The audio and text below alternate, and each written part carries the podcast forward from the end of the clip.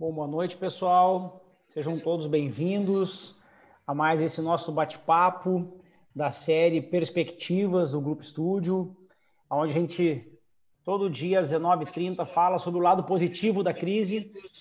Essa crise que tem se mostrado aí um desafio estratégico, um desafio humanitário, um desafio econômico. É uma crise que, diferente de outras crises que foram eventualmente políticas ou crises setoriais, né, ou eventualmente até geopolíticas, essa crise se apresenta como um desafio global e a gente tem que pensar e analisar os efeitos eh, globais para entender como esses efeitos globais vão acabar repercutindo na nossa, no nosso microsistema, seja ele nacional, estadual ou na nossa empresa. É, é uma crise que a gente tem, entende como é, uma crise humanitária que tem como efeito colateral uma crise econômica financeira. E para esse bate-papo de hoje, eu estou super bem acompanhado, estou com o nosso é, presidente do Grupo Estúdio, José Carlos Monteiro, que além de ser meu líder, é meu colega, meu amigo, e também com Augusto Flores, que é um especialista na área de techs, direito tributário, vice-presidente de tax é, da Volvo no Brasil, da, da, América do Sul, na verdade. E eu vou provocá-los hoje é, nesse bate-papo aí sobre esse cenário mundial, sobre os efeitos globais, sobre as medidas que podem, que nós podemos é, tomar para como exemplo a nível global e trazer para nossa para o nosso cotidiano um efeito tributário, efeito social de tudo isso. Então, primeiro, acima de tudo, boa noite, José Carlos, boa noite, Augusto. Obrigado, Augusto, por compartilhar conosco esse momento, né, por estar disposto a, a, contribuir com a tua experiência pessoal e profissional. É, sejam ambos bem-vindos. Boa noite, Kazan. Vou, vou rapidamente é, também agradecer ao Augusto por ter aceito o nosso convite.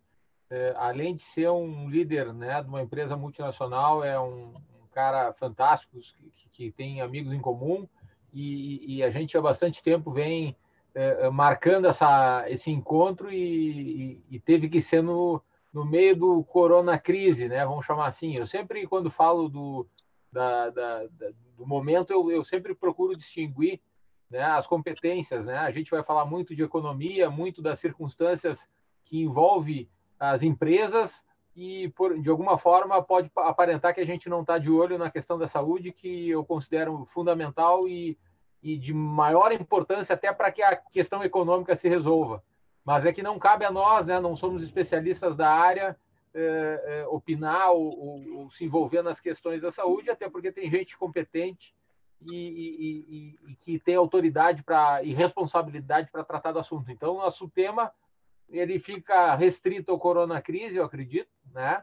onde a gente se sente mais à vontade e está tendo a experiência não só com os nossos clientes, mas com amigos e relacionamentos, como é o caso do Augusto, uh, para trazer aqui para a discussão e, e, saber o que, que uh, a gente tem que fazer nesse momento, né? não só como líder de pessoas, de profissionais, né? Uh, mas também como líder de empresa, numa circunstância tão, tão uh, ímpar como a que está ocorrendo nesse momento. Então, desde o tempo que vai durar, né, é uma discussão constante, que tempo vai durar essa quarentena, até mesmo quais medidas devem ser tomadas e o que, que as empresas estão fazendo. Então, vou já passar a palavra para o Augusto aí, mas queria, antes de mais nada, como o Casal falou, agradecer a presença dele. É um prazer estar contigo aqui, Augusto. Eu que agradeço, Zé Carlos, pelo convite. Kazan, boa noite a todos. É, bom, é realmente uma, eu concordo absolutamente contigo, uma crise, é uma crise de, de pelo menos dois aspectos aí é, principais, né? Um aspecto de saúde e a consequência disso é a, é a consequência econômica, né? E isso realmente envolve é, não apenas governo, mas empresas, é, nível de emprego, nível de consumo. vou falar um pouco sobre isso é, eu não exatamente preparei uma apresentação, mas linha aqui para. Eu acho que tudo isso começa com pessoas, né? Quando a gente fala que vai entrar no enfrentamento dessa crise, eu queria dar realmente a dimensão humana disso aí, começar com pessoas. Quer dizer, nesse momento, várias empresas do Brasil, né? E a Volvo ela não está numa ilha, ela, da mesma forma, as pessoas estão em casa, trabalhando em home office, muitas em férias, muitas em, em férias coletivas. É, então, a complexidade que tem da gente fazer uma boa gestão de time, né? Eu tenho um time é, no Brasil, eu tenho um time é, na região aqui da América do Sul, em outros países como Argentina, Colômbia, Chile, Peru. Então, você fazer um time, gestão de time é, você manter esse time entusiasmado, com otimismo, né? É, tentando tirar uma lição positiva disso tudo, é, criar, manter, né, cultivar o senso de pertencimento desse time, tudo isso de uma forma remota. Né? Então, eu procuro manter, ao final de cada dia, reuniões aí diárias com, com os times, tentando ver como é que estão as famílias, como é que estão as pessoas, a saúde das pessoas, isso é o mais importante. A Volvo tem isso como é, um pilar inegociável. O primeiro pilar são as pessoas, são os nossos colegas, são as suas famílias, os, no, os nossos clientes, os nossos fornecedores. Então, é, a gente acredita muito que o enfrentamento é, dessa crise, é claro que passa por questões é, de finanças, caixa, operação, mas antes de tudo e através das pessoas, né? É, essa é a primeira, primeira, o primeiro grande pilar nosso, assim, de, de conseguir superar realmente esse momento aí de, de muita dificuldade para todos. O segundo ponto, quando a gente fala assim de uma, de uma rotina tributária, né, de um dia a dia tributário, é o que está fazendo o gestor tributário nesse momento, né? Eu, eu dividi aqui alguns pilares e esse segundo pilar eu, eu chamei de sanidade. Né? Quer dizer, o que, que seria a sanidade? Você manter, você ter uma boa gestão da sanidade frente às constantes alterações na legislação. Então, você imagina, é, a cada semana, a quantidade de medida provisória que vem saindo, decretos, legislações, é, e que é, desafiam o gestor tributário, desafia as, as, equipes tributárias, tanto de compliance, planejamento, é, tax controversy. É muito difícil você acompanhar a velocidade disso tudo. As pessoas, quando isso sai nos jornais, a gente precisa decifrar qual é o impacto disso na gestão de caixa da empresa, é, como é que vai se dar o efeito na empresa, o que, que a empresa pode aproveitar dessas medidas, o que, que não pode aproveitar, o que, que é aplicável, o que, que não é aplicável. É, por ser uma multinacional, é natural que o meu chefe, por exemplo, que fica na Suécia, ele receba diversos papers de escritórios de advogados, de consultores, é, e aí a pergunta dele, ele que está cinco horas à frente no fuso horário, pergunta, poxa, e é isso aí? E aplica a Volvo, qual é o impacto? Quantos milhões? Enfim, então manter essa, o que eu chamei de gestão da ansiedade e manter a sanidade das pessoas, né? A gente manter um trust né, entre o time aqui Brasil, é, fazer com que as informações partam do time tributário para finanças, para alta gestão, para o headquarter na Suécia também é fundamental para que a gente possa dar a nossa interpretação dos impactos que, que essa crise e as sucessivas legislações, é, de que forma isso vai impactar o grupo né, é, no Brasil e, e, em outras regiões.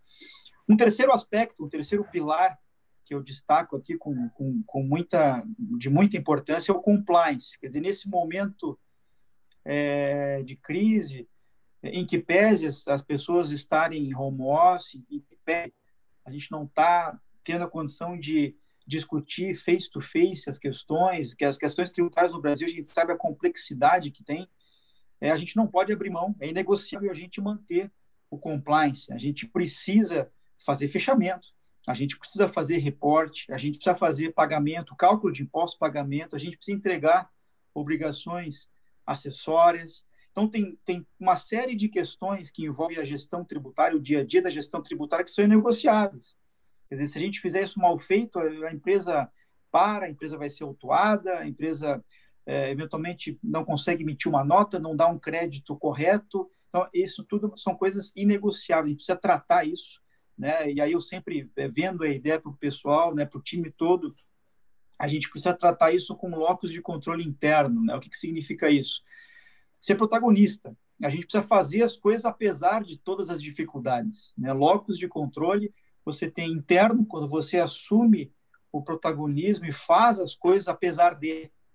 E o e o locus de controle externo é que são aquelas pessoas que usam aquilo como uma muleta, como uma desculpa para não cumprir é, o que tem que fazer. Mas, nesse caso, é, eu tenho muita sorte de ter um time muito engajado, com locus de controle interno, que faz as coisas acontecerem, faz o que precisa ser feito, apesar do home office, apesar das dificuldades, apesar da rotina é, em casa, enfim, está todo mundo aprendendo com isso, mas é, é, muito importante que as coisas aconteçam da maneira que tem que acontecer, com o máximo de normalidade. Tem um quarto pilar, é, aí a gente começa a entrar em pilares assim mais estratégicos, né? Eu chamei o quarto pilar de cash is the king. É, a gente sabe que crise, a crise se atravessa com caixa.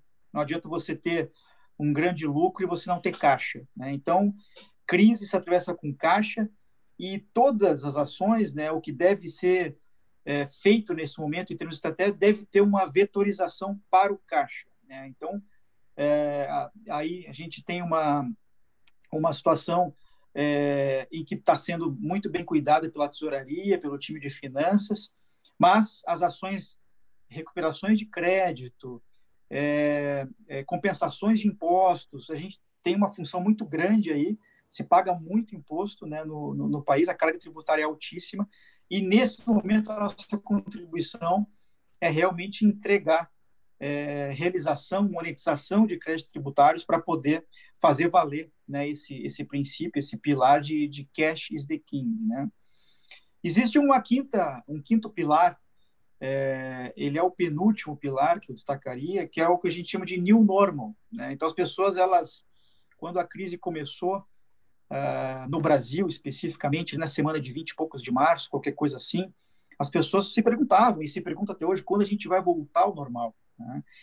Mas antes dessa pergunta, a gente tem que se fazer qual é o normal que a gente vai voltar, né? Que, que qual é o padrão? Será que a gente vai voltar com aquele padrão de consumo?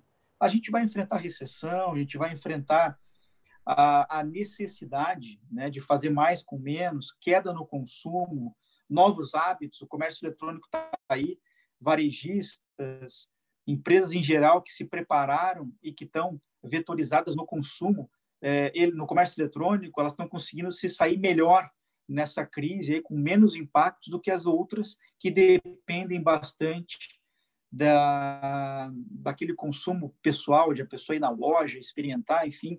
Então, o comércio eletrônico é uma, é uma questão que valorizou muito, inclusive, é, a gente vê isso retratado na própria Bolsa de Valores. O mercado de capitais tem refletido isso. Empresas com, que fizeram esse dever de casa estão se saindo melhor é, na, na, no mercado de capitais do que as demais.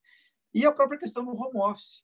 Quer dizer, tem muitas empresas que têm aí é, grandes lajes alugadas, lajes corporativas, e que nesse momento vão passar aí três, quatro, seis, dez semanas em home office e vão chegar à conclusão que, poxa, tem uma turma aí que eventualmente não precisa estar no escritório todo dia, pode realmente trabalhar de casa, isso é bom, isso é ruim, quanto que eu consigo reduzir de custo fixo com aluguel, com esse tipo de situação.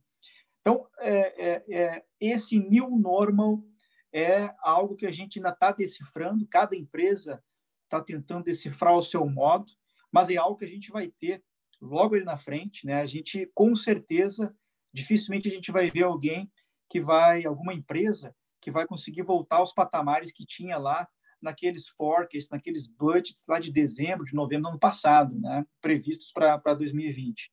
E, finalmente, é, tem uma questão governamental, quer dizer, o governo tem exercido um, um papel, com toda certeza, se fala muito aí no, numa espécie de, de plano Marshall mundial, né? mas aqui no Brasil o governo tem exercido esse papel de tentar irrigar o caixa das, das empresas, é, mas é inegável que, que algumas coisas poderiam ser feitas de maneira muito mais simples. Quer dizer, quando você vê é, o polo exportador, né? grandes é, players do agronegócio, acumulando créditos tributários federais, muitas vezes acumulando prejuízos fiscais, sem poder comercializar isso aí, e tendo que ir para um mercado financeiro, é, para banco, pedir é, hot money nesse momento, pedir linhas de crédito com spread altíssimo, existe aí uma, uma questão assim não muito coerente.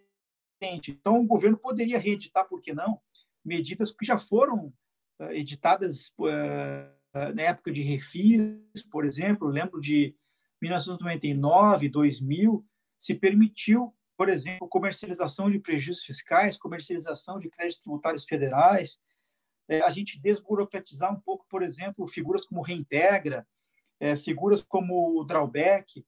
Então, tem uma série de medidas que, que o governo poderia fazer e que ter, daria uma eficácia para, em termos de irrigação do caixa das empresas, muito mais célere, muito mais simples do que propriamente ter que ir para os bancões e, e, sofrer com spread bancário e, e, eventualmente entrar em default logo ali na frente, né? Então eu fiz essas considerações de uma maneira muito simples. Existem outras questões, obviamente, quando a gente quando a gente pensa que é, é, a, até quando vai a crise, mas a, a, gente discute muito até quando vai a crise, mas a, a coisa uma coisa é certa, essa crise vai acabar. A gente vai discutir se ela vai acabar dentro de seis meses, dentro de um ano, dentro de dois anos, essa crise vai acabar.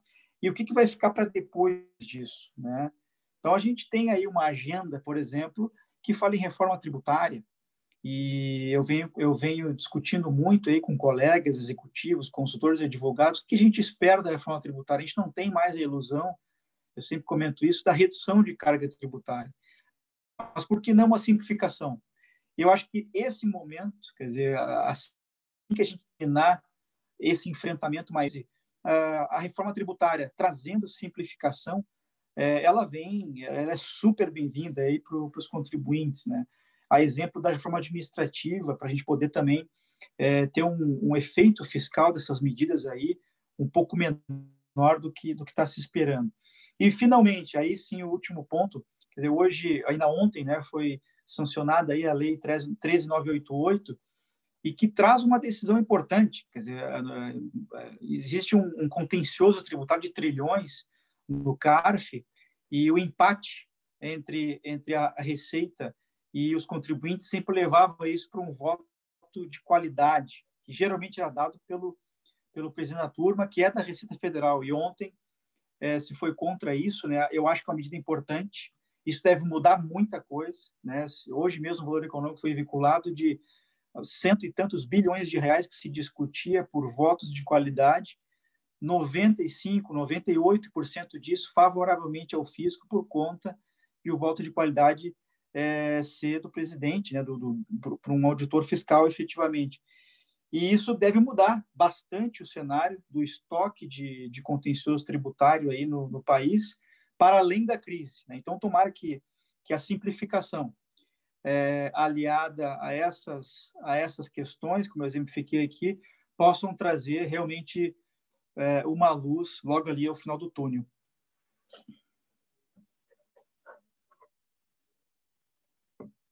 Kazan está com o áudio uh, uh, fechado, Kazan?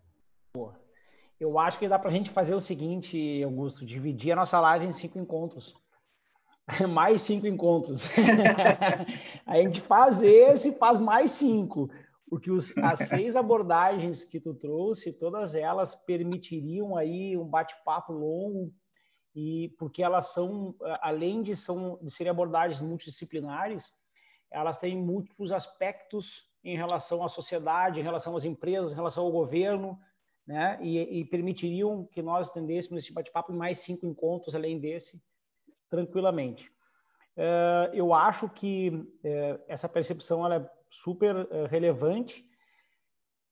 Em termos de, como te falei, eu gostaria de falar sobre os cinco profundamente, né? mas por uma questão de limitação de tempo, de horário, eu acho que algumas, alguns aspectos são bastante relevantes, assim, eu acho que são, são normais ou são presentes em todos os segmentos. Eu acho que o primeiro deles, eu não botaria nessa ordem, tu, tu falou na ordem da prioridade do caráter humano, sem dúvida alguma. Nós somos uma empresa de serviço e nós, no dia a dia, enfrentamos o desafio de manter produtividade, que está diretamente relacionado à capacidade e, a, e, a, e a, ao engajamento eh, diário, a motivação diária dos nossos colaboradores. Nós, os nossos sistemas são só de apoio, né? então nós somos uma, uma empresa de pessoas para pessoas, né? E, e, isso é um desafio que nós vemos enfrentando no dia a dia com técnicas semelhantes às que tu citou. É, eu, na minha equipe, faço reuniões toda manhã e toda tarde para acompanhar. Todos os diretores fazem reuniões semanais e entre nós mesmos, o grupo de diretores, fizemos reuniões semanais também para dar, compartilhar experiências, compartilhar perspectivas, entender o, o ânimo da nossa turma e agir sobre ele em, em, com estratégias conjuntas, com estratégias sincronizadas entre os diretores. Uh, e isso é um desafio, né, José Carlos, que, que a gente enfrenta justamente porque uh, sair do ambiente de trabalho e entrar num ambiente uh, familiar, onde não só o, o ambiente é compartilhado com outras pessoas, mas são pessoas que, embora sejam as mais caras para a gente, em termos de, de preciosidade, nossos bens mais caros, né? Em razão da dinâmica da vida, a gente acaba não convivendo tão intensamente. E agora temos que reaprender a ter produtividade no ambiente corporativo, embora estejamos em casa, da, dividir corretamente a atenção, é, criar ambientes que permitam tu ter essa, essa produtividade, ao mesmo tempo sem válvulas de escape, como esporte, como atividades de lazer externa, que, que servem também para que a gente possa tirar a carga e a pressão e voltar no dia seguinte com a energia é, recarregada. E acho que é uma coisa que nós vamos trabalhando bastante, né, José Carlos, que é a questão uh, de gestão humana, né? É, Kazan, uma, uma das coisas importantes que eu vi que o Augusto também falou, primeiro ele começou falando da importância das pessoas né, no grupo Volvo, né, e isso é, é, é notado já na, no, no próprio slogan do, do, dos carros da Volvo, que são considerados os carros mais seguros do mundo, né? Então, a, a, a, questão tecnológica, eu vi o Paulo da Energy, nosso head da Studio Energy, também citando que a, a Volvo foi pioneira em, em, em caminhões uh, elétricos, né? Em, algum, em, vários aspectos, ela foi pioneira, foi uma das primeiras a, a, a lançar mão de, de, de, veículos pesados elétricos, né? Mas uma coisa me chamou muito a atenção do que o Augusto falou, que a importância das empresas não apenas uh, visarem lucro ou serem lucrativas, mas sim estarem capitalizadas. E, e essa é uma questão que, para quem não, não ela, ela, tem uma profundidade, por quê? Porque uma empresa lucrativa, naturalmente, em tese, ela é uma empresa capitalizada, mas na prática não é assim. Principalmente companhias abertas que fazem distribuições de dividendos, que fazem investimentos altos em aquisições de novos negócios, e que se elas se apresentam numa circunstância de crise ou uma circunstância como essa que está acontecendo, que, que né, é de crise provocada não por uma questão econômica, sim por uma questão da saúde, se ela não estiver capitalizada e preparada para enfrentar um momento como esse, ela pode ser altamente lucrativa, mas ela vai, ela vai passar um, um desarranjo eh, natural de todas as áreas, né, Augusto? Então, acho que é isso que eh, me chamou bastante atenção e é um ponto financeiramente, né, para economicamente fundamental e que passa pelo financeiro. Então, não necessariamente empresas altamente lucrativas é, é que vão ultrapassar uma circunstância é, de turbulência como essa, grave, né? E sim as empresas que estão capitalizadas. E estar capitalizado não é sinônimo necessariamente de ser lucrativo. Esse é um ponto que me chamou muita atenção e a gente vê agora a, a bolsa derretendo aí e as ações valendo muito menos, né? E, e, e mais um motivo né, para que as empresas que, que, que, que, querem se manter né, é, é, é, numa perpetuidade estejam capitalizadas para enfrentar esse tipo de situação. Achei bastante importante esse ponto, e isso não serve só para companhias abertas, serve para todas as companhias, seja, sejam elas do tamanho que forem, né, Augusto?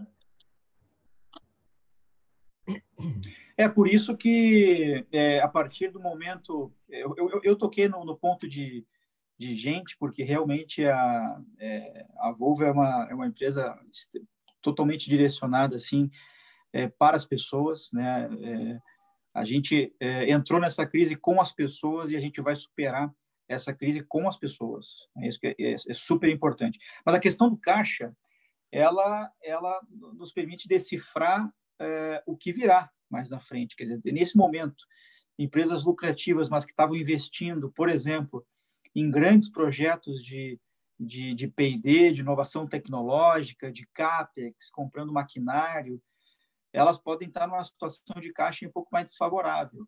E aquelas que tiveram tempo de recolher esses projetos, adiar para mais para frente, daqui a um ano, dois, enfim, elas com certeza estão fazendo estão saindo melhor nesse momento. Né? Então, A questão de caixa, né, se fala muito assim, é, é, crise você você passa por ela sentado em cima do caixa, né? Realmente o caixa acaba sendo o vetor né, de decisão para investimentos, para para a gente precisa fazer as coisas funcionarem com menos, né? Essa que é, que é, que é o grande mandamento. Assim sempre foi. Quando a gente olha para trás, olha a crise do subprime em 2008, 2009, a gente vê que as empresas que sobreviveram e que, inclusive, aproveitaram oportunidades de M&A é, para adquirir outras, são aquelas que tinham caixa. Quando a gente olha um pouquinho mais para trás, 2001, década de 90, crises na Ásia, no México, é, Japão, é, mais para trás ainda, crise do petróleo,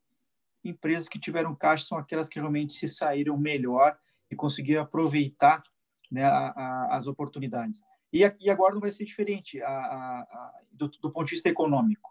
A única diferença, quando a gente compara com as outras crises, é que antes de chegar efetivamente aí na, na crise econômica, a gente tem uma questão de saúde para equacionar e, e uma questão de, de, de, pessoas, né? A gente está falando aí de funcionários, de familiares, de clientes, de, de fornecedores, de, enfim, colaboradores de toda sorte, né? Stakeholders, né? É, e que a gente precisa cuidar muito bem disso a gente sabe que cuidando muito bem disso, a gente, inclusive para superar os demais desafios, a gente vai estar melhor posicionado. Né? Sem dúvida. E, e, aí me chama a atenção, Augusto, e é um, um questionamento importante se fazer quais os cenários a gente trabalha ou eh, se, se trabalha nesse dia, nesse momento com o fim da crise, porque no aspecto político nós temos um discurso que diz que a crise, o isolamento acaba junho, no máximo julho, em termos basicamente globais, né? Mas ontem foi publicado um estudo de Harvard que diz que não tem sustentação teórica o isolamento até final de junho e que é possível que ele vá até 2022. É, então, essa, esse aspecto de liquidez e de caixa impacta diretamente, como tu citou há pouco, investimentos estratégicos, né? E, e, o Brasil nesse aspecto vai ser é, vai ser prejudicado porque a exemplo da Volvo que tinha um investimento é, expressivo previsto para o Brasil nos próximos anos, né? Na, na, casa do bilhão de reais, mas outras tantas empresas que, que, que em razão do cenário ou da, do momento de recuperação da crise política que nós vivíamos e o primeiro ano que nós temos expectativa de PIB positivo, né? De 2,5 já estamos com com 5,5 negativo previsto para 2020, quer dizer, é um, uma, uma, uma, recessão muito expressiva para um ano, e, e, e, com ativos muito subvalorizados, né? em razão do dólar. Se nós já estamos com ativos subvalorizados no aspecto global, em razão da crise política e do, da, do dólar, da balança cambial, nesse momento o Brasil também passa a se colocar é, nessa posição de, de receber investimentos. Como é que a companhia vê isso em termos globais e de posicionamento globais? Embora tu tenha acabado de falar para a gente que, é, em razão da, da, da crise e das várias hipóteses ou das várias premissas que nós não sabemos ainda a dimensão dela, é, potencialmente muitos investimentos vão aguardar o melhor momento para dar sequência, não só para a companhia e nem, e nem gostaria de tratar desse assunto específico mas apenas como tu vê de maneira geral a posição de grandes investimentos e como, uh, como avaliar isso a médio e longo prazo. Eu vejo sob duas perspectivas. Uma, uma da perspectiva do mundo em geral, ou melhor, três perspectivas. Uma, eu diria assim, do mundo em geral, uma segunda perspectiva do ramo automotivo e uma terceira perspectiva da, da Volvo.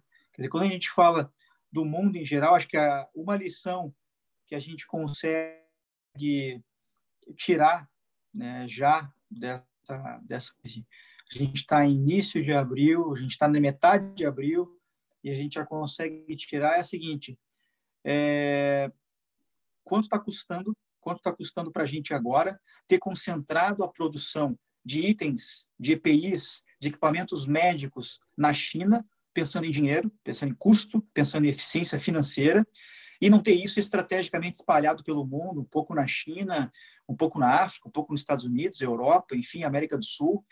é, qual é o custo disso. Então, essa é uma perspectiva inicial. É, essa crise que a gente tem de equipamentos, ela, ela foi gerada porque hoje realmente a, a, a China ela, ela é vocacionada para a manufatura, tanto quanto a Índia é vocacionada para a prestação de serviços. Isso, tem, isso pensou que esse custo ia dar feita isso. A perspectiva, já pegando um pouquinho o gancho do setor automotivo, quer dizer, é, grosso modo, as, os grandes grupos né, automobilísticos, eles têm é, seu sourcing de peças na Ásia, com hubs de distribuição na Europa, nos Estados Unidos. Não, não foge muito, independentemente de se tratar em montadoras europeias ou norte-americanas, ou mesmo asiáticas, a distribuição né, acontece mais ou menos dessa forma. É, qual é o custo disso? De novo, né? É, a gente conviveu durante anos, durante décadas, é, enxergando e aproveitando o benefício dessa redução de custo e agora ficou dependente disso. É, quanto tempo vai levar para a gente poder virar a chave e voltar a produzir? Dizer, é, não se espera, por exemplo, que no dia de retornar você aperte um botão e saia produzindo carro, caminhão, as coisas não funcionam exatamente assim. Existe uma cadeia de suprimentos gigantesca é, que, que começa a Ásia, a Europa e vai até o consumidor final, que às vezes não está no Brasil, às vezes está na Argentina, está no Chile, está na Colômbia, está no Peru, enfim. Então, esse é um, é um segundo aspecto aí do setor automotivo que, que, tem, que ter, tem que ser pensado. E o terceiro ponto, quando a gente fala perspectiva Volvo, mas é uma perspectiva Brasil, é quão fora das cadeias de valor a gente está, por conta de burocracia, por conta de legislação tributária extremamente complexa, por conta de acúmulos de crédito de exportação, por conta do alto spread bancário, é, por conta de insegurança jurídica, é, enfim, uma série de situações. Quer dizer, uh, em que medida a gente não deveria investir? E aí eu não falo apenas de política de governo, falo de política de Estado. Em que medida a gente não deveria estar investindo em originar, em ter, em ter fornecedores locais, quem sabe locais, quem sabe, é, se não locais na Argentina, no Uruguai, no Chile, enfim. É, faz sentido isso? Não faz sentido isso? Seria melhor? Seria pior? É, nesse momento, faz sentido ter fornecedores estratégicos no México, por exemplo? A gente vai ter que discutir esse tipo de situação, é, para não ficar com essa dependência da, da manufatura asiática, da distribuição europeia, é, dos grandes armadores né, e das grandes cadeias globais de valor. Então, essas perspectivas, a gente vai ter que ter isso na ordem do dia. Isso vai ser em junho? Isso vai ser em setembro? Isso vai ser em dezembro? Eu não sei. Seria um exercício aqui de, de, de, de bola de cristal. O que eu sei é que isso aí vai ter que ser discutido. E isso se constrói, também não é uma coisa de curto prazo. Né? Você botar é, um galpão logístico, você colocar uma operação manufatureira, você colocar um Tier 1, um Tier 2 é, no país ou na região, América Latina, né, Américas que fosse, é, leva tempo. Né? Então, a gente precisa pensar nisso, em que medida a gente está dependente desse modelo e o que fazer para tornar esse modelo eventualmente um pouco menos eficiente do ponto de vista de custo, mas muito menos dependente do que é hoje. É, Hoje a, a Exame estava com uma matéria bastante interessante sobre algumas empresas que estavam melhor preparadas para enfrentar a, a, circunstância do isolamento, né? E a gente percebe que eh, as empresas que estavam mais preparadas, né, na, nas estatísticas todas trazidas ali, eh, são empresas que eh, já já já, usa, já, já, já tinham no, no seu eh, dia a dia a tecnologia e principalmente a, a a distribuição das suas operações né, em muitos locais, em muitos países ou em muitos, muitos municípios, que é o nosso caso, o Grupo Estúdio mesmo, com é, sócios no Brasil todo, né? são mais de 300 escritórios espalhados pelo Brasil. É, a gente tem uma, uma, uma, conexão que ela já se dava antes de, dessa circunstância, né? através da, das ferramentas é, remotas, né? através do Zoom, através do Skype, através de de ferramentas como essa que a gente está utilizando aqui. Então, empresas que não têm esse tipo de, de eh, cacuete, que não têm esse tipo de rotina, né? Elas estão tendo que se adaptar muito rapidamente a isso, né? Mas tem uma outra circunstância que chama atenção na matéria também, é o tamanho das empresas. Tem empresas que são mais, até pela sua, sua característica, né? A Amazon, por exemplo, é uma empresa que só está se valorizando numa circunstância como essa, porque ela já estava preparada é, é, para não ter o, a, o, o, atendimento físico, o atendimento personalizado pessoal aquele, né? Ela já está preparada para essa, essa, esse tipo de relação é, comercial e de negócio.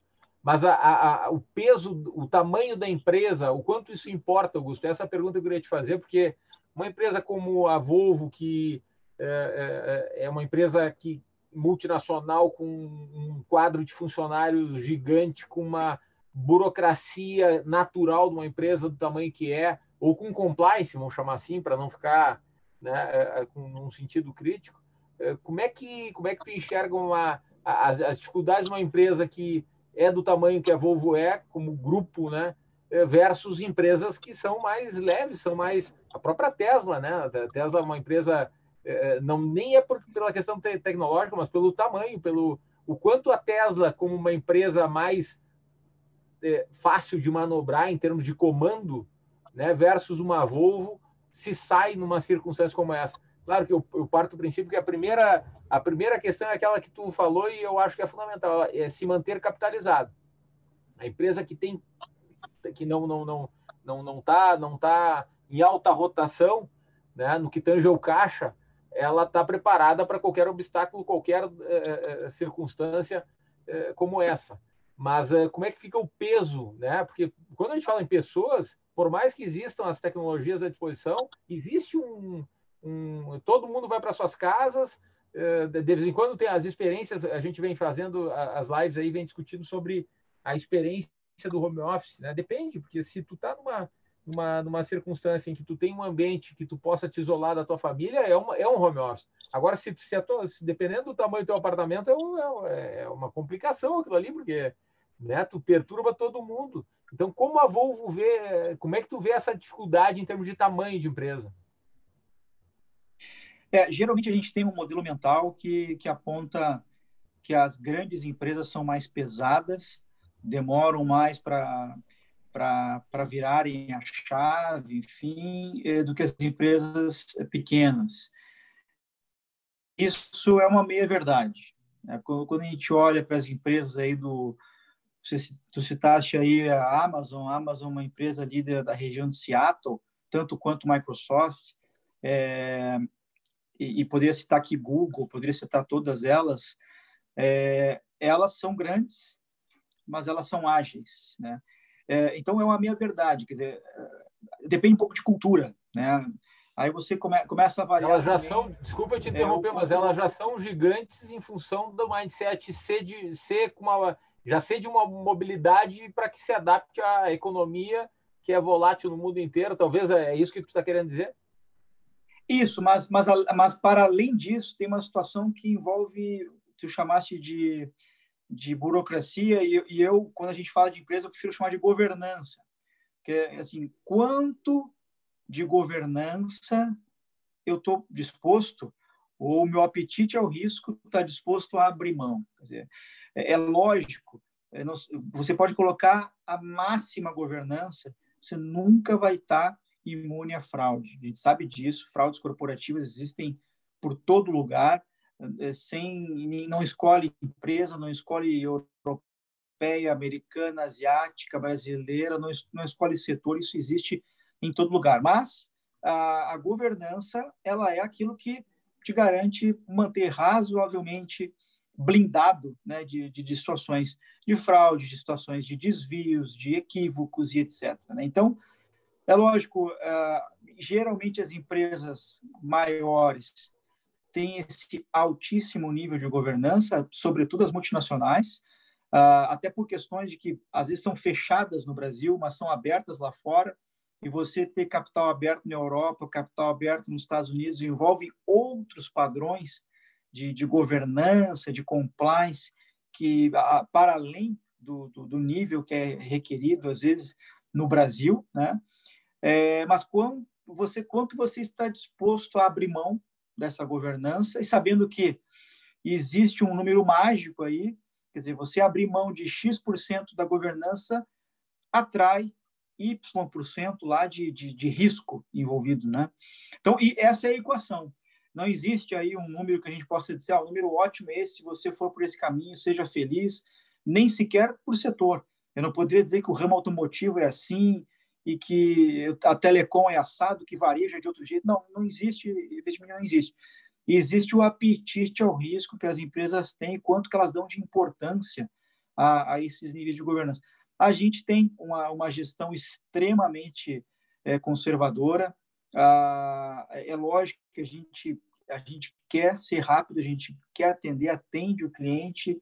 As, as pesquisas de satisfação do cliente apontam é, para um, um êxito né, nesse atendimento, mas a gente não abre mão de, de, fazer as coisas corretamente, de ter um nível de governança, de ter aprovações, de é, não ter dúvida sozinho. Né? Isso é super importante, que num país como o Brasil, é, mesmo eu, na, na, área tributária, extremamente complexo, tem coisas que é, é saudável você ter dúvida, levantar a mão para o chefe que está numa cadeira em Gotemburgo e dizer, me ajuda nisso, olha, é, se a gente for por esse caminho A, o risco é esse, se for para o caminho B, o risco é aquele, eu realmente não sei muito para onde correr, para onde é que a gente pode, o que, que a gente pode fazer, poxa, é, vamos chamar um advogado, vamos chamar um consultor, vamos fazer um benchmark. Então, eu acho que vai muito é, nessa questão da governança, do nível de governança e do nível de apetite que a gente tem de conviver com risco. É, essa é a questão. Augusto, outra coisa interessante, eu sei que o Casan está louco para falar ali, mas eu, eu, eu, prometi, hoje a gente fez uma, uma reunião é, com os nossos sócios é, do Brasil todo e, e, eu convidei alguns, eu convidei todos para virem nos prestigiar aqui e alguns me pediram para que eu te fizesse uma, uma pergunta. É, quais são as. São quantos anos de Volvo já, Augusto? Volvo, 25 anos de carreira. Mas de Volvo, quanto tempo? Três, três anos. Três anos. É, nesses três anos, eu imagino, e os nossos sócios todos é, é, do grupo aí têm soluções, serviços corporativos para oferecer para as empresas e, e, de forma rotineira estão visitando empresários e, e empreendedores, né? E, e, em grandes empresas como a Volvo enfrentam toda uma série de, de é, é, é, etapas para apresentar as soluções que o grupo tem. E uma e a questão que, que surgiu, eu, eu prometi que eu traria esse assunto contigo, é quais são os critérios que grandes empresas multinacionais, pela experiência que tu tens não só na Volvo, mas é, principalmente na Volvo, quais são os critérios de contratação que as empresas consideram né, quando optam por uma consultoria ou por outra, por um profissional ou por outro. Né? A gente falava hoje à tarde, antes de entrar na, na, na de, combinando a live, falando sobre algumas oportunidades que existem, não só na, no, no, campo tributário, mas no, no campo de M&A e outras questões de, de, de uh, geração de economia, porque a empresa, eu sempre digo, uma empresa ela tem que sempre buscar reduzir custo e aumentar vendas, né? É, em, em, palavras é, coloquiais, é isso que uma empresa tem que buscar. É, e com uma boa gestão, né? Valorizar pessoas e o, e o cliente ao centro sempre. Mas a pergunta é o seguinte: o que, que uma empresa, uma multinacional ou grandes empresas considera na hora de contratar um serviço, seja na área tributária ou outros serviços é, corporativos que, os, que as consultorias oferecem no Brasil todo e, e fora do Brasil?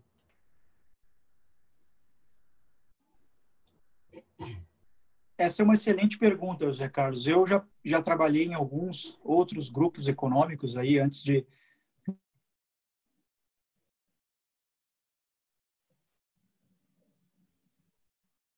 Acho que deu uma travada.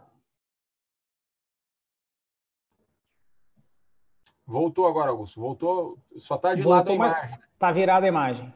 É. Pronto, Aí, perfeito. Está sem, tá áudio. sem áudio. Tá sem áudio.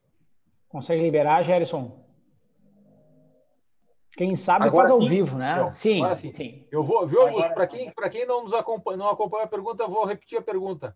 Quais tá são, tá quais são os, o, as, o que, que as, as, grandes empresas como a Volvo e outras empresas eh, que têm um, uma governança eh, bastante forte consideram quando optam por contratar uma consultoria ou outra, um profissional ou outro da área de serviço tributário ou serviços afins que, que são necessários?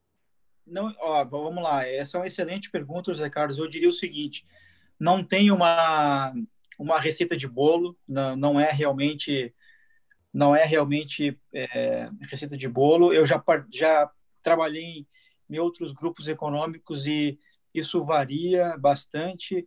As governanças, as políticas internas, o compliance varia bastante. Eu vou dar um depoimento aqui do que eu gosto de fazer e, e, e que é, é, é, realmente sou muito apoiado dentro da Volvo a tocar as coisas dessa forma. É, governança. O que, que significa governança? Bom, você vai contratar consultores externos, o que o mínimo que se espera, é, por, por, exemplo, aí depende do serviço. Você tem um serviço simples de revisão, você tem um bidding, quer dizer, básico você tem um bidding. Agora a questão é como é esse bidding.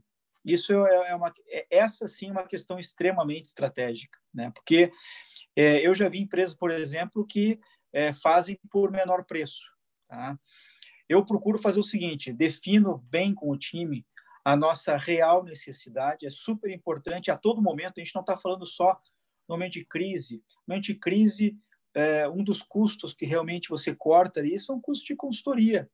Por exemplo, você tem diversos serviços de consultoria, você tem compliance, você tem serviços faturados é, com success fee. É, esses, geralmente, você continua contratando porque ele traz valor para a empresa. Mas vamos imaginar aqueles serviços commodity que você tem que contratar, uma revisão de uma ECF, uma revisão de obrigações fiscais e etc. É, eu gosto de definir bem o escopo, né? uma revisão de imposto de renda, uma revisão de semestre, eu gosto de definir bem o escopo com a equipe muito bem revisado, ponto a ponto, entender bem os prazos, entender bem os entregáveis, que tipo de relatório vai fazer, como vai fazer, qual é a fonte de informação e etc. Fechou isso com a equipe, você elege lá três, quatro, cinco empresas com as quais você quer trabalhar, tem mais confiança. O mesmo, o mesmo escopo. Não se fala nesse momento em preço, acho que é super importante. O que eu procuro fazer? Bom, agora vocês têm o chamado SOW na mão, né? Scope of Work na mão. É, então, me entreguem de volta quantas horas vocês vão utilizar para me entregar esse produto, seja ele uma revisão de imposto de renda de um determinado ano, seja uma revisão de ECF, seja uma revisão de PIS e COFINS, seja uma revisão do CMS. Não se falou em preço, eu quero falar só em número de horas. Então, todo, três, quatro, cinco empresas me devolvem. Uma me diz assim, ah, eu faço em 100 horas. A outra me responde, eu faço em 120 horas. A outra me responde em 200 horas. Outra me responde em 500 horas. Esse tipo de desvio, é, com toda certeza, tem alguém ali que não entendeu bem o escopo. Então, não significa dizer que o de 500 horas não entendeu e que todos que estão próximos a 100 horas não entenderam. Não, pode ser o inverso. Então, eu trago para o time, eu mesmo, é, nesses 25 anos de carreira, 14 anos foram em consultoria, passei pelas Big Four aí durante, fiz carreira em Big Four durante muitos anos, então conheço um pouquinho como é que funciona esse back-office de horas de sócio, horas de gerente, horas do sênior, horas de assistente, revisão, relatório, sócio de concordância, etc. É, e aí a gente tenta entrar numa equação com as empresas. Não, então tá, então você faz isso aqui em 100 horas, sim. Você faz em 108, sim. Você faz em... Se ainda assim alguém tiver uma discrepância relevante, na minha maneira de entender, se eu não concordar, está fora, porque a gente está falando de volume de horas. Então, aí eu, existe um primeiro filtro que é você entender o escopo do trabalho e tentar é, quantificar aquilo em volume de horas. Aí passa-se para a segunda fase. Bom, então devolve orçamentos de horas. Agora sim, senhores, vocês têm lá X tempo, 24, 48 horas, 24 horas, 72 horas, para me entregar um orçamento de honorários. Ou seja, você vai dar aquelas horas o valor de X de sócio, de gerentes, etc. Aí sim eu começo a comparar. Bom, mas feito isso, Augusto, você entende que a proposta mais barata é que tem que ser é, contratada? Não. Então, tem um terceiro filtro. Quer dizer, é, é notório que no Brasil você tem, na, sobretudo na área tributária, você tem consultorias que são full service, é, tem, são, fazem todos os tipos de trabalho. Você tem as boutiques, que têm uma expertise destacada, por exemplo, em preço de transferência, o outro em indiretos, o outro em diretos, o outro em tributos aduaneiros, o outro em planejamento. Então, muitas vezes pode acontecer de você ter lá, por exemplo, o, o segundo mais caro, né, é, mas que tem uma expertise. A gente teve uma situação semelhante a essa, é, por uma questão de, de, um, de um serviço de preço de transferência, é, quando você tem, por exemplo, é, dentre os concorrentes ali, o Chueri. O Chueri é a maior autoridade, é, pelo menos dentre escritórios e advogados, na parte de preço de transferência. Então, é, existem situações e situações. O mais importante para mim é que a governança ela tenha explicações que sejam razoáveis, que se, estejam ali documentadas para a gente poder dizer, olha, eu contratei o fulaninho que me cobrou 120 ao invés de 100, mas ele tem expertise nisso, ele atendeu o fulaninho, ele ganhou tantos julgamentos no CARF, ou ele gerou um resultado na outra empresa de tanto. Então, é, são essas questões que eu acho super importantes. Então, sumarizando, acho que o primeiro aspecto é trabalhar bem em cima do escopo. É, o segundo aspecto, chamar as empresas para trabalhar volume de horas, tendo a certeza que eles entenderam o que é para ser entregue, os prazos. E terceiro aspecto, o aspecto financeiro, obviamente. Não adianta nada numa proposta de 100 horas querer me convencer que 30 horas aquilo ali é de sócio, não, não, né, não, não vai rolar. Eu sei que, que a banda não toca dessa forma, né? É, e aí o quarto aspecto é o aspecto de qualidade, de expertise. Muitas vezes uma empresa que entrega full service, talvez ela não tenha um conhecimento tão destacado assim, tributação internacional, tributação de royalties e etc. Então, é mais ou menos é, dessa forma que eu procuro tocar. Na Volvo, a gente tem um comitê tributário é super saudável ter comitê tributário, porque você tem na mesa, além da área tributária, você tem o jurídico dando apoio a isso, é, dando um outro ponto de vista, muitas vezes um contraponto, isso é saudabilíssimo. Ah, eu costumo dizer assim que a gente, a gente briga, mas a gente se entende, isso é muito bom, você ter dentro de uma empresa esse tipo de saudável de, de comitê, é, e aí definir prioridades. Né? Não adianta, as empresas realmente eu comentava hoje contigo, Zé Carlos, é, nem que a gente quisesse, a gente estaria aproveitando todas as oportunidades tributárias que existem. Né? Eu, eu costumo dizer sempre, né, eu tenho 25 anos de atuação na área tributária e eu, uh, eu tenho muita dúvida na área tributária. Eu não tenho dúvida, por exemplo, sobre refrigeração de satélites, não tenho dúvida sobre física quântica, eu não tenho dúvida sobre geometria descritiva, eu não sei nada disso, então eu não tenho dúvida. Mas na área tributária, que eu trabalho há 25 anos, estou cheio de dúvida, e é com essas dúvidas que eu tenho que conviver, que eu tenho que fazer a empresa rodar.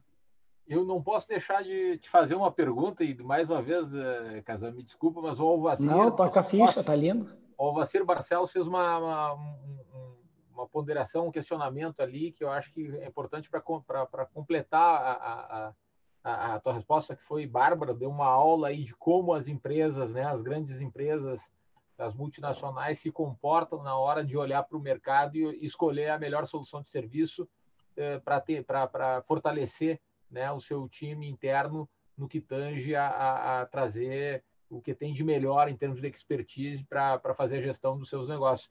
Mas o Alvacir ele colocou o seguinte: quando se trata de sucesso fee, né? Ou seja, quando eh, não, eu não estou contratando por horas, que é o nosso caso, a gente tem muita solução e, e eu parto muito do princípio que as empresas cada vez mais elas não pagam para ver, elas querem é, é, primeiro que tu entregue, né? Querem ver para crer, né? E daí pagar, né? E eu acredito muito no, no trabalho é, contratado, no êxito em função disso. O empresário está cansado de pagar horas para um trabalho que é, é, é, muitas vezes ele nem sabe qual é. É diferente quando tu contrata horas de algo que tu já sabe o que tu quer, né? Um outsource determinado, um escopo é, é, é, conhecido, mas quando tu não tu desconhece e a gente falava da questão autoral, né? E, e eu estou vendo que a gente está chegando no, no, final do nosso tempo, vai cair a live, né, Casal? Só para que a gente tenha essa resposta. Eu estava falando agora isso no, no é. chat aqui. Então, nem que a gente retome aí, refaça a conexão, porque está muito bom papo. Mas eu queria escutar de ti, Augusto, como, é, é, é como, quem, como profissional que decide, como executivo, né, que decide na Volvo no que tange a contratação de serviços tributários. É, e a gente sabe que as tabelas de percentuais, a gente não precisa entrar nela aqui, mas cada empresa tem a sua política. A Ambev é a nossa cliente, a gente conhece bem, nos deu atestado, né? A gente pode falar dela, é, de reconhecer a, a, qualidade do nosso serviço, nos indica. Mas os percentuais, as empresas multinacionais, as grandes empresas, elas estabelecem um teto de contratação. Não precisamos entrar nesse teto. Mas o sucesso, como é que fica a contratação no que tange a isso? Eu acho que essa, essa pergunta ao Vacir que foi muito bem colocada e, e outros sócios que quiserem fazendo pergunta, a gente vai retomar essa live aí, se o Augusto nos permitir, porque o papo está ficando cada vez melhor. E eu queria que tu me respondesse essa pergunta do Alvacir aqui, por favor. Ah, isso varia bastante, José Carlos. É, é eu, eu, eu, a gente a gente tem uma, uma, uma política interna em que a gente contrata em três aspectos. O primeiro aspecto, como eu exemplifiquei agora há pouco, é, é o commodity do compliance. Então, você tem lá a revisão do imposto de renda. É, qualquer empresa de consultoria faz uma revisão de imposto de renda, revisão de indiretos.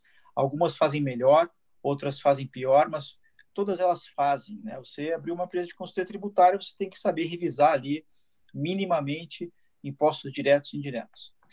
É, isso é no horário fixo. Então, é, esse é o primeiro caso de contratação. Segundo caso, é, e, e, eu encorajo muito o time, se, onde quer que eu trabalhe, eu encorajo muito o time. O segundo caso é inteligência fiscal interna. Então, a, a, o que, que me agrada? Qual é o cenário que me agrada? É o cenário em que você tem a, o time interno se sentindo valorizado, encorajado, desafiado, é, ter um, uma, uma inteligência fiscal a ponto de conseguir identificar oportunidades de planejamento tributário, porque ninguém melhor do que a gente para conhecer a fundo o nosso negócio. Né? É, é, eu, durante 14 anos, trabalhei em consultoria e eu cheguei por, durante muitos anos, é, eu acho até que por arrogância, se, achar que eu conhecia bem os negócios dos, meu, dos meus clientes, e no dia que eu sentei do outro lado da mesa, eu percebi que existia um mundo dentro da fábrica, dentro de compras, dentro de supply chain que eu não conhecia, absolutamente não conhecia, tive que estudar, tive que entender demorei bastante tempo e ainda hoje tenho um monte de dúvida. Então, é, mas com isso tudo, o meu time tem que ter capacidade de, de pensar, de fazer o exercício da hermenêutica, de criar soluções de planejamento tributário e que aí sim, não tendo braço para implementar, eu possa chamar uma consultoria num contrato de staff long para poder implementar aquilo ali. Ainda assim, você tem uma situação de horários fixos, baseada em horas, porque a inteligência estava dentro de casa. Mas, como a gente está num país complexo, de legislação tributária extremamente complexo, e a gente procura manter sempre os nossos níveis de, de humildade, níveis aceitáveis, né? a gente sabe que tem muita coisa que a gente não, não sabe, tem muita coisa que a gente não interpretou da melhor forma, ou a forma que a gente interpretou é, envolve mais custos, isso pode acontecer. A nossa gestão é uma gestão extremamente conservadora. É, então, quando surge, aí na, na, terceira frente, uma empresa que nos traz uma oportunidade, é, alguma coisa que a gente não havia pensado, alguma coisa pontual, a gente está aberto para sentar, para conversar, para ouvir, para aprender e para a gente poder discutir os aspectos de risco do ponto de vista tributário, do ponto de vista jurídico, qual é o risco disso, por exemplo, é, no CARF, qual é o risco disso nos tribunais. Eu sempre digo, é, risco, risco não é o risco de detecção, você fazer um determinado planejamento, uma otimização fiscal e, e rezar para que, que o fisco não apareça, não enxergue aquilo. Não, pelo contrário. Toda a ideia de otimização e planejamento tributário pressupõe que no dia seguinte, pela manhã, o fiscal vai estar te esperando na tua mesa ali, dizendo, amigão, eu vim aqui olhar aquela, aquele crédito X que você lançou, etc. E você tem que ter capacidade para responder as perguntas, para defender o seu ponto de vista. Afinal de contas, você já discutiu internamente, já discutiu com consultoria, com advogados. Então, nessa terceira frente, eu costumo dizer assim: você teve um trabalho, um direito autoral de alguém que pensou, e aí eu posso falar na Volvo, em outras empresas, e que aí eu, eu não vou fazer bidding, realmente nesse caso, eu vou fazer com quem trouxe a ideia primeiro, com quem explicou, quem investiu horas naquela primeira reunião, para quem, quem fez aquele cold call, quem mandou aquele e-mail, enfim. É lógico, as empresas elas têm uma limitação de timing. Uh, é, eu Augusto, eu só vou, eu só vou, só vou interromper porque eu acho que a gente caiu no Instagram, daí eu não sei se o Gerson está retomando a, a, nossa conexão, só para quem está nos acompanhando no Instagram não ficar sem a, a tua brilhante explanação do que, né? É, é então não sei, Gerson, como é que está a nossa conexão, a gente vai retomar aí? Nós direcionamos as pessoas para o YouTube e vamos retomar no Instagram. Então, o tá, Gerson então... já está retomando. Certo, mas para que a gente possa ter todo mundo aproveitando aí a, a, a, as, as, colocações do Augusto, porque é de, de extrema importância é, o entendimento de que existem regras, né, Augusto, como tu vinha falando, não quer dizer que elas não possam ser, é, não, po não possam ser tratadas é, é, algumas exceções quando existe realmente um valor naquilo que tá, se está trazendo, porque toda empresa precisa e quer estar altamente competitiva e para isso é, é, é, como é que são então essas regras? Agora a gente já retomou. É, como é que se dão as, as exceções, né, de contratação e sucesso em empresas multinacionais, uma vez que a, a é de praxe, como tu vinha falando, a contratação por horas, uma vez que o escopo, né, determinado de revisão de aquele tributo, aquele seja direto, seja indireto, seja uma questão pontual da folha, quase outsourcing, como a gente falava, é por hora. Então, a contratação é, é, no êxito, né? Ela acontece e tu vinha explicando como, agora a gente já retomou, vou te pedir para te continuar, por favor. Então, o primeiro vetor, primeiro vetor é, é, o compliance, é o, é o, é o, é o commodity compliance, né? O, o segundo é, o, é, é aquela ideia que surgiu de dentro de casa, é o segundo vetor, e aí ainda assim usa consultoria com horas e corridas a gente julga esse o, o, cenário justo de remuneração. E o terceiro vetor é aquele vetor em que a, uma determinada consultoria, um advogado, nos, nos apresentou uma ideia que a gente não conhecia, ou que a gente fazia errado, ou que a jurisprudência começou a indicar um caminho, um outro caminho possível, é, e a gente estava num caminho mais conservador, enfim.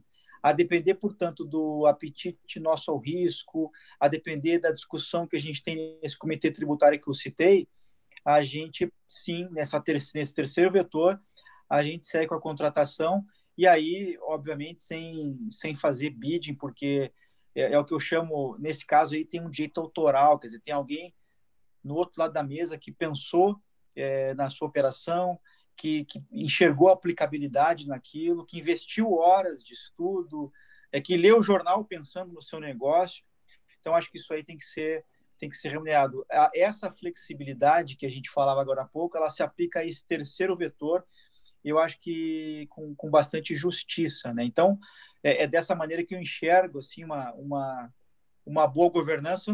Não tem a pretensão aqui de de ser o dono da verdade, de dizer que outros tipos de governança não funcionam bem. Isso, como eu falei, vai muito da cultura, da política, da empresa, do apetite dela ao risco, mas é a maneira como eu, costumo é, fazer a gestão nas empresas pelas quais eu passo.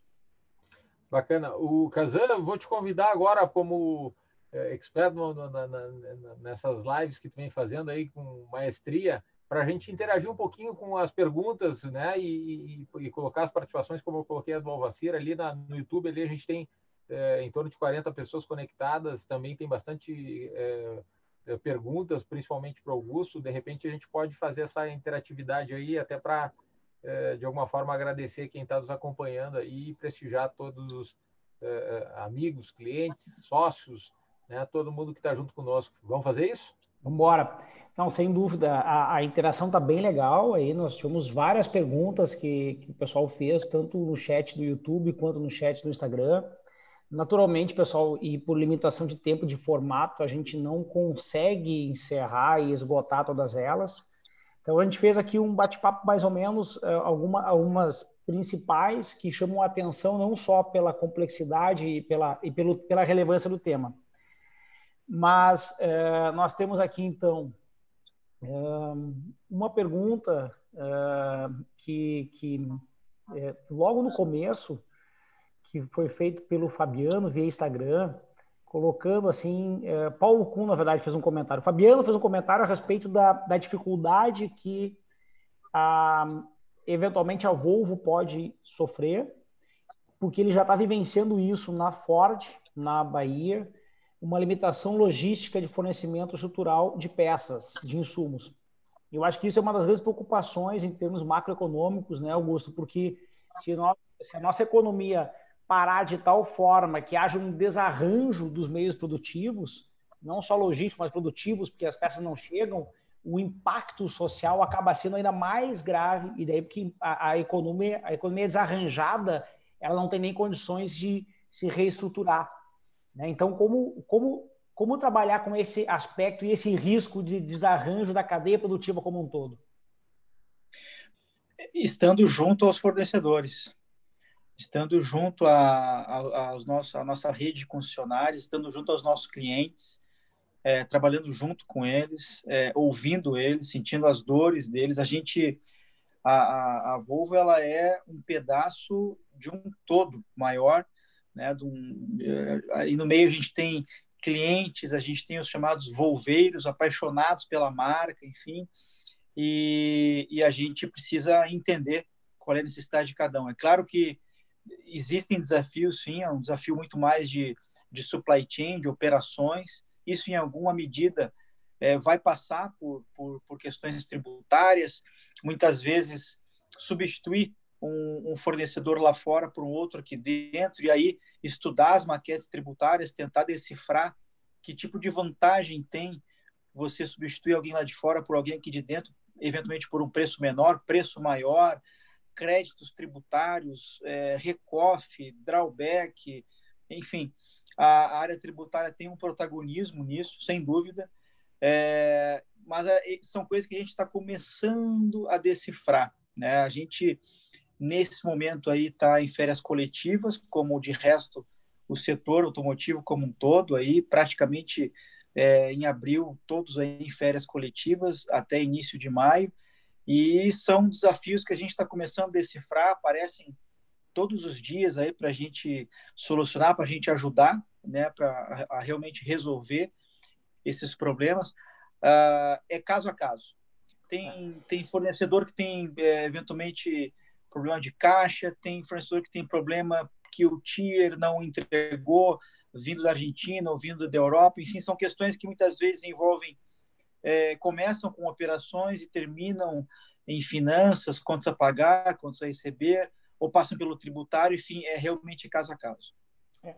Sabe que uma das, da, quando tu falava antes do processo comercial e da, e da perspectiva de uma organização multinacional, né, é, tem a respeito da contratação de serviços especializados, tu falou é, um item que, embora tu não tenha falado expressamente, ele saltou aos olhos, aos meus olhos, é conheça o seu cliente, se aproxime Sim. do seu cliente. Quando tu disse que tu sai da, do bid tradicional para uma análise de conhecimento específico, né, de, de, de direito autoral, como tu citou, a perspectiva que tu trouxe é você fornecedor conheça o teu cliente, entenda o teu cliente, estude o teu cliente, leve para ele uma solução customizada para ele, né? Então isso é importante porque tu te coloca como um fornecedor diferenciado de mercado. E aí isso é aproximar do teu cliente. E, e, essa impressão que tu trouxe, ela liga muito com o primeiro pilar que tu trouxe na live, que é o pilar humano. Porque tu tem clientes externos clientes internos. Né? E se a gente não se aproximar dos clientes internos, que são nossos fornecedores, são pessoas que conseguem manter o nosso negócio estruturado com a mesma atenção e cuidado que a gente tem que se aproximar do cliente externo, a gente pode ver o nosso negócio desarranjado, né? E aí, um outro aspecto que eu achei interessante, Augusto, e, e, e o Zacaro, se me conhece, ele via que tu ia falando, ele ia falando, eu estava louco vontade de interromper, porque, é, como eu falei no começo da live, dariam seis encontros.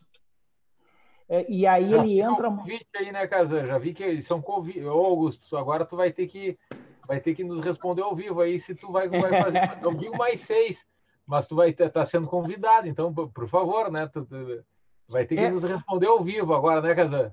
Claro. Não, mas tem, tem uma, tem uma essa, essa questão é super interessante, Kazan. Tem, tem dois aspectos. Eu vou dividir a resposta em dois aspectos. E eu vou começar com um aspecto que me remete a, a mim, ao meu passado lá na carreira de consultoria uma carreira que eu fui muito feliz, eh, enfim, me, me, me, fez crescer e me desenvolveu bastante. Mas me lembro que na época você tinha lá pacotes, por exemplo, lançou um novo produto, lançou um novo serviço, lançou uma nova revisão. Eu lembro que eu passei por, por, por fases, por exemplo, quando se lançou a Lei do Bem no Brasil. Exemplo aqui, eu poderia dizer quando se lançou o Refis no Brasil. Então, o que eu quero dizer com isso? Muitas vezes você liga para o cliente, aborda o cliente, oferecendo um serviço que para ele não faz sentido. E isso, é, além de, de não mostrar muita inteligência, eu acho que demonstra uma arrogância de, de, e aí eu digo assim, nós, enquanto consultores, totalmente desnecessária, porque o princípio de venda é ouça o seu cliente, uhum. para que ele possa dizer o que ele está esperando de você, o que ele quer comprar. É, claro. O serviço de venda bem feito, se você estiver ouvindo o cliente, ele é uma entrega, né? Então a uhum. gente, eu lembro, eu lembro, por exemplo, de situações de e aconteceram, são casos reais de colegas, enfim, eu mesmo cometi erros dessa dessa natureza. A gente aprende com os erros. É, oferecer um trabalho de P&D de lei do bem para uma empresa que está em prejuízo fiscal. É, não, não tem cabimento. Essa empresa não quer aquilo, ela quer outra coisa. Né? Então, tem a ver com o princípio, para mim, basilar comercial, que é você ouvir o seu cliente. E o segundo ponto, que é o tão importante é o... quanto. Desculpa Oi? te interromper. O problema não é nem. Né, eu, eu, é claro que é, que é, que é, é uma, uma gafe tremenda em termos de, de consultoria, né? Tu oferecer a lei do bem para quem não mas imagina, o problema é que tem algumas que contratam ainda e a gente depois se depara com circunstâncias, né? não só a lei do bem, mas a lei, a, a, a lei de aquisições também. Quantas empresas contrataram e começaram a fazer aquisições dentro do próprio, dentro do mesmo grupo e depois tiveram circunstâncias que a gente já sabe quais são. Então, é, Exato. o pior é que o Exato. mercado compra, né? Compra. E, e, e sim, eu acho que aliando essa questão comercial que eu comentei há uma segunda situação que para mim é tão importante quanto, e, e, e o Casal falava bem aí do cliente interno, cliente externo, comunicação. É, comunicação não é o que a gente fala, comunicação é o que os outros entendem. É então a gente tem que ter o cuidado de, de, de, tentar decifrar quem é a audiência. Você imagina, é, com toda certeza, quando eu analiso uma legislação, eu vou apresentar ela para o time tributário, eu talvez utilize três, quatro, cinco slides, eu entre em detalhes do inciso, do parágrafo, de uma interpretação possível, eu uso toda a hermenêutica para poder explicar isso para o time tributário. Quando eu vou explicar isso para o CFO, eu preciso explicar numa tela única de PowerPoint, com pouca frase, talvez desenho, é, mostrar para ele o efeito, né? Eu sempre brinco com o meu time, se for faz conta de mais e conta de menos. Ele quer saber se dá ou se não dá para fazer, se não dá, porque não dá. Então, é, então são dois aspectos, eu acho. Um é o comercial, você ter menos arrogância e ouvir o seu cliente, o que ele quer. E o segundo aspecto é comunicação, se comunicar com clareza. É, sem dúvida. O a grande desafio, e também eu achei muito interessante quando tu falasse da, é, da perspectiva entre a carga tributária direta e a carga tributária indireta, eu me lembro do estudo do Banco Mundial, do Doing Business, onde o Brasil ocupa o primeiro lugar no ranking negativo de custo para entrega de obrigações acessórias, né?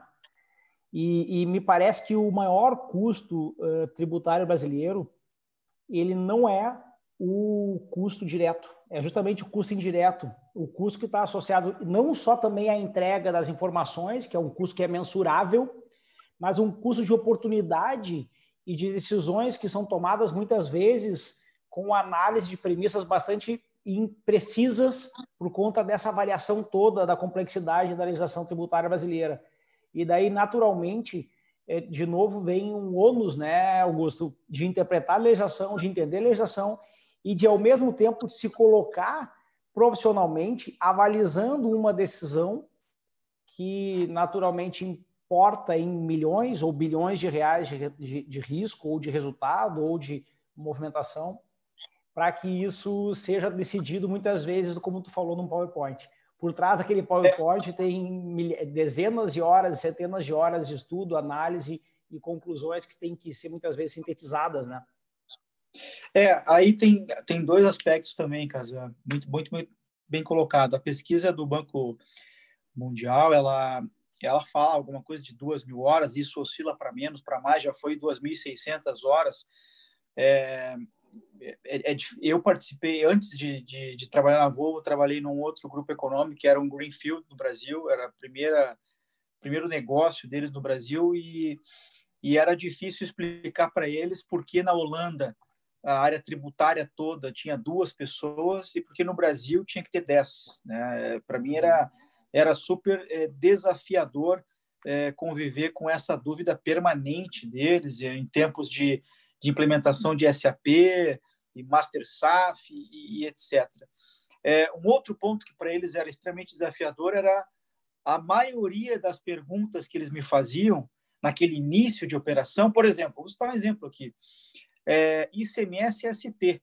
Eles demoraram mais ou menos uns quatro meses para entender que as peças, quando chegassem no Brasil, é, ia ter uma tributação ali já presumida de itens que sequer a gente tinha vendido com base numa, num MVA, etc. É, a ponto de que investimos 20 mil reais com legal opinion num grande escritório de advogado do Brasil para que eles tivessem a confirmação. E eu me lembro que meu chefe falava assim, Augusto, isso aqui não é desconfiança, é que é uma coisa muito estranha. A gente a gente nunca fez negócio num país em que você pagasse antes os impostos. Então, e, e aí, atrelado a isso, uma outra situação. Muitas das perguntas que me faziam, eu respondia que depende. Então, e aí eu, eu, eu lembro que eu, quando eu ia para os Estados Unidos, em reuniões de reporte, é, de tanto depende que eu falava, eu fiquei conhecido como Mr. Depends. Mr. Depends, Mr. Depends, isso. Então, era, era é, é frustrante você trabalhar né, Tex no Brasil e ter essa pecha. Mas ah, tem uma questão aqui, tem, tem duas questões que destacar. Uma das, das horas, realmente muitas horas para atender obrigação acessória, isso aí é, é waste, é completamente ineficiente, é contraproducente. Eu acho que eu tenho certeza que tem muita empresa que toma a decisão de não vir para o Brasil porque tem medo da, dessas horas de back-office por conta de obrigações fiscais. E uma outra situação é a grande pergunta: mas a carga tributária brasileira ela é alta ou ela é injusta? E aí uma pista. Eu diria que como a gente tem um sistema regressivo, ou seja, os nossos tributos do consumo são muito maiores do que o nível da tributação sobre a renda, a gente tem um sistema que não é eficiente e que, portanto, é, a gente tem um sistema injusto. Se você olhar a carga tributária brasileira em relação aos países, compara a tributação direta e indireta com todos os países, a gente não está mal nisso aí. A uhum. distribuição que se dá nesse gráfico está mal colocada. É, sem contar, e aí não quero nem, nem tocar nesse assunto aí de retenções, porque isso vai me fazer chorar, é questões de retenção. Quer dizer, é, você, para pagar um serviço para o exterior, você paga lá 40%, 50%, 60%, gross up de base, etc. Então, são situações que o Brasil precisa resolver e aproveitar a reforma tributária para isso. Sem dúvida. Bom, já acabamos vou, vou, vou, ter que fazer, vou ter, eu sei que nós já estamos encerrando, já está, né? Até porque já se deu mais de uma hora e 20. Uma hora e meia, mas já identificamos a dor do cliente, né? Onde é, que, onde é que veio o choro nas retenções? Então, isso é uma coisa importante também para as consultorias estarem atentas, é ou não é, Augusto? Entender se você é encontrar, José Carlos, se você, se você encontrar uma empresa só, só uma, não precisa ser duas, uma, uma empresa só, que não tenha problema com retenções é, na contratação de fornecedores de serviço, só uma, tá? Você me apresenta, por favor. Eu gostaria muito de conhecer essa empresa. Nós, Viu, Casar? Eu tô, estou eu tô considerando essa afirmação do Augusto, até porque a gente tem algumas é, soluções de, de, de discussão para chegar a uma, a, a, uma solução em conjunto, é, até para não ser pretensiosos em achar que tem a solução, porque cada solução é, requer uma customização à, à, circunstância da empresa, como o Augusto falava antes, mas eu acho que a gente está tá quase que é, firmando aqui um compromisso de uma nova reunião para, por que não, né, um contrato de prestação de serviço para Volvo América Latina, para que a gente possa, em conjunto com o Augusto, é, construir uma solução que trate dessa dor dele. Então, a dor não só da, da, das, das empresas ligadas ao setor automobilístico, né, Augusto? É, é, a gente tem clientes é, de diversos segmentos que têm essa circunstância, essa dor, e não é de hoje também, é uma dor que vem há muito tempo né, acompanhando as empresas. E já, já, já, já vamos preparar uma, uma pauta para isso aí, Casar. Inclusive, não, inclusive nós temos um cliente que, que por questões de, de contrato, a gente não pode citar nome, pela cláusula de confidencialidade, mas que até pouco tempo atrás era uma multinacional, que foi comprada por um, um grupo brasileiro, da área de varejo, umas grandes players do varejo, e a dor dela realmente era retenções de manutenção predial, considerando um universo de é, 100 unidades no país, com é, 242 municípios fornecendo mão de obra, e a ISS. A empresa tinha 22, 22 pessoas apenas numa das estações de, de controle tributário deles, e nós desenvolvemos sob medida um sistema para eles, está em fase final de, de desenvolvimento, mais customizado, porque nós justamente entendemos a dor do cliente, né? Passamos aí um ano dentro do cliente no processo comercial de compreensão do problema, de desenho da solução, e estamos há seis meses desenvolvendo a solução, que é uma solução que parte dessa perspectiva do problema que é retenções, sim, que envolve diversas empresas, especialmente aquelas que têm uma operação mais complexa. E, e, a solução não é não é só de conhecimento, né? Quer dizer, ela, ela não, claro, passa pela base de conhecimento, mas passa por uma questão solução tecnológica também, é, porque não, é. a base de conhecimento eu não posso ficar catando lá a informação ou cruzando a NCM ou, ou, ou buscando é. a descrição do produto para que eu possa entender, né? É, ou no caso da prestação de serviço, é, é, ela está passando por uma solução tecnológica de desenvolver um sistema mesmo que possa atender de forma eficiente a empresa, né? Ah, mas a questão toda, ah, Augusto, até a gente eh, acabou respondendo nesse bate-papo mais algumas perguntas aqui indiretamente. Nós tínhamos uma pergunta do Bruno uh, que perguntava especificamente para ti, um Bruno Vinícius Ramos Fagundes, Fernandes, pergunta para o Augusto, este custo estratégico de não ter a cadeia próxima sob controle pode mudar a estrutura empresarial no, no pós-crise e o custo de produção pode ficar em segundo plano. Né? Acho que a gente já falou um pouquinho antes, mas ele, a abordagem dele não é tão, tão estratégica do ponto de vista de tomar decisão, mas é como as operações a nível mundial podem se reorganizar né? para fins de não depender de alguns eh, geopolítica, de logística. Como tu vê isso em, em termos globais? Eu vou dar a resposta clássica, que ela é, que, é, que é a resposta que é a resposta possível, né? Que é a resposta possível que, que, que eu posso dar para uma questão de juízo nesse momento. É, é, o, o custo vai mudar? Não digo que sim nem que não. A gente precisa fazer conta, a gente precisa entender é, que, como vai ser esse new normal, é, o que, que vai acontecer, é, quem vai sobreviver, quem vai ter mais problemas. É, é possível que mude? Sim, é possível. É possível que reduza? Sim. É possível que aumente? Sim. É, é, nesse momento, ah, por conta de, de, de, prioridades que, que, como eu comentei aqui, começam pelas pessoas, é, mas que passam pelo caixa, né? Cash is the king. É, a gente precisa decifrar. E é no caso a caso. É uma empresa que tem ali 4, 5, 10, 15 mil itens ali no seu produto, é um exercício hercúleo para a gente poder decifrar caso a caso onde é que estão as oportunidades, onde é que a gente vai acabar eventualmente pagando um pênalti, é, quais são os casos que vale a pena trazer para o Brasil, quais são os casos que, que, que manter lá fora, enfim. Mas é uma pilotagem que começa, é, a área tributária, né, nesse caso, ela é provocada porque é uma pilotagem totalmente de compras e operações, né? Sem dúvida.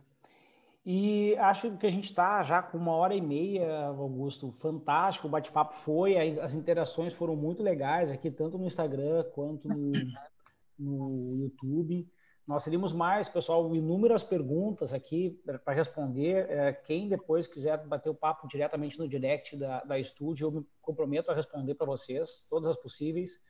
O José Carlos fez uma provocação que eu repito depois para a gente falar offline, Augusto. É, tu trouxe uma, uma didática bem legal, tu trouxe seis pilares bem interessantes. A gente falou basicamente de compliance, que é o terceiro, do cash de King.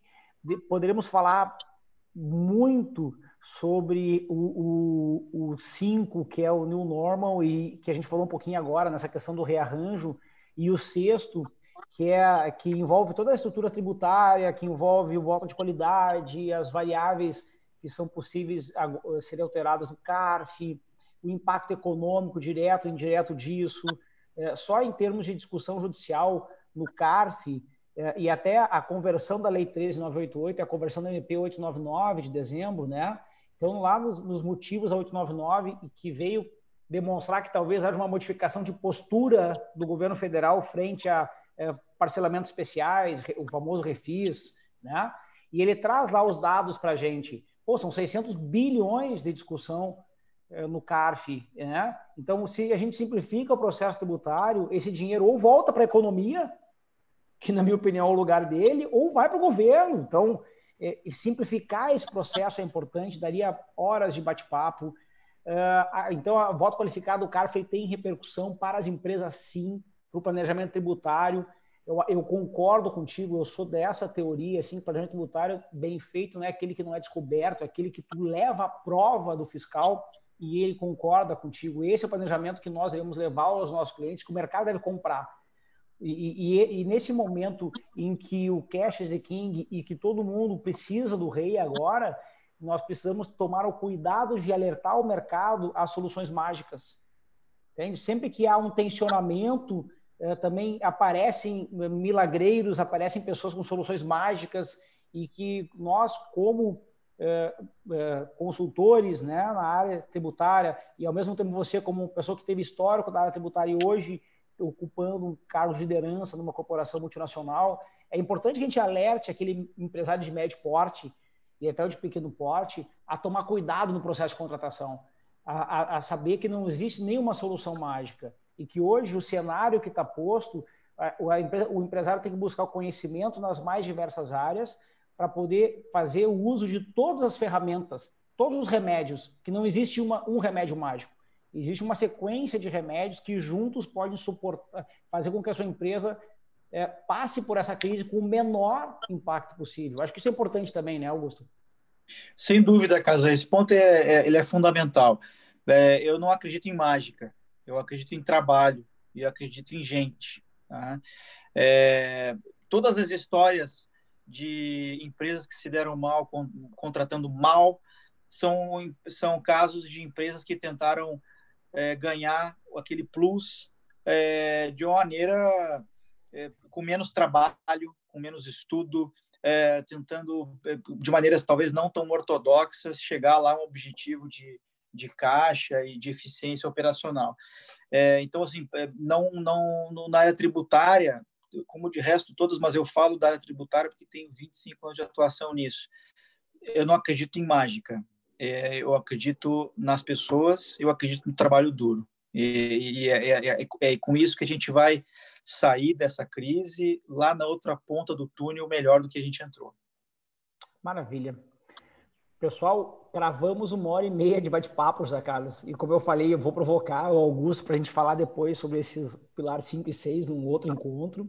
É, a nossa live já, média já dura fica, uma hora já fica a convocação do nosso grande amigo, né, eh, Glauber Barcelos. Na próxima, ele vai ter que entrar no bate-papo conosco aqui e, e falar um pouquinho também sobre eh, novas tendências de mercado no que tange principalmente as startups, que ele está muito por dentro.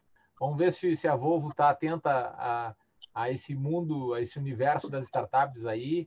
A gente tem uma plataforma a ser lançada aí pelo grupo que tem o, o Glauber como head e como é, o cara, o mentor de todos os, os, os detalhes né, que estão por trás. E vai ser um prazer convidá-lo também. E a gente vai provocar aí o Augusto para nos contar um pouquinho como é que a Volvo, como, como empresa, como grupo, e como é que ele, como profissional executivo, ele enxerga o papel das startups nessa nova economia, nesse novo normal aí que a gente vai se deparar daqui para frente.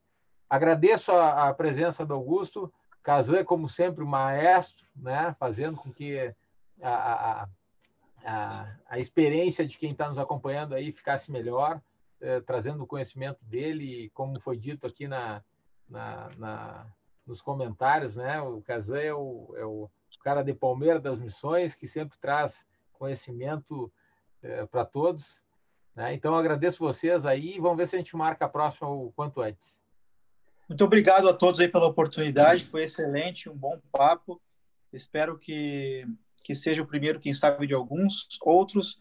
E disposição aí, isso que é super importante a gente manter a cabeça aberta é, e a humildade para estar tá sempre aprendendo com, com consultores, com outras empresas, enfim, acho que faz parte do nosso desafio diário de desenvolvimento. Quem Obrigado, boa noite a todos. Quem sabe na próxima live a gente já não venha com a Volvo como cliente, né, Kazak? Por que não? Vamos deixar essa Ué? provocação, né? Até porque os nossos sócios no Brasil todo, que eles, a pergunta que eles gostariam de fazer nesse momento é qual é o CNPJ da Volvo, viu, Kazan? É, sem dúvida, sem dúvida. Obrigado aí a vocês Nossa. aí, foi muito bom. Obrigado, Augusto. Uh, acho que o pessoal, acho que os próprios comentários e, e a maneira como nós todos, o nosso público nos acompanhou até agora é prova de que é, foi legal, foi importante, levamos a, opiniões, a tua opinião super qualificada, trouxe uma perspectiva riquíssima para o nosso bate-papo. E acho que as pessoas, quando, elas, quando é, a gente encerra uma hora e meia de bate-papo, né, e a gente se dispõe a dedicar o nosso bem mais precioso para o outro, né, e, e, isso eu te agradeço, dedicar uma hora e meia da tua vida, que é o nosso bem mais precioso. E nós tivemos aí centenas de pessoas acompanhando nesse, nesse uma hora e meia, nos deixa muito felizes e, ao mesmo tempo, com um compromisso muito grande de levar, de fato, um diferencial. E eu acho que o diferencial que a gente pode levar nesse momento é a informação, para que todas as pessoas que nos assistem tenham mais informações para tomar decisões mais ricas de variáveis e acertar mais. Eu acho que tu trouxe muita informação.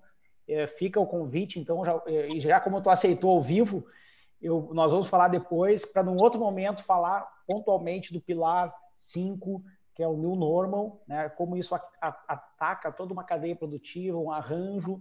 É, eu, eu sei que a Volvo investe muito em patentes, foi, ela, foi dela o, a patente dos três cintos, dos três pontos do cinto de segurança.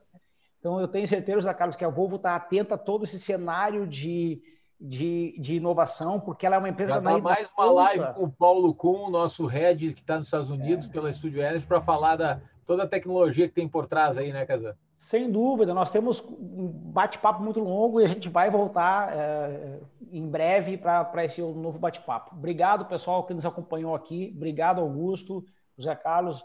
De novo, uma honra estar contigo aqui. Augusto, uma honra estar contigo aqui. Uma boa noite a todos e até a próxima. Boa noite a todos. Até logo.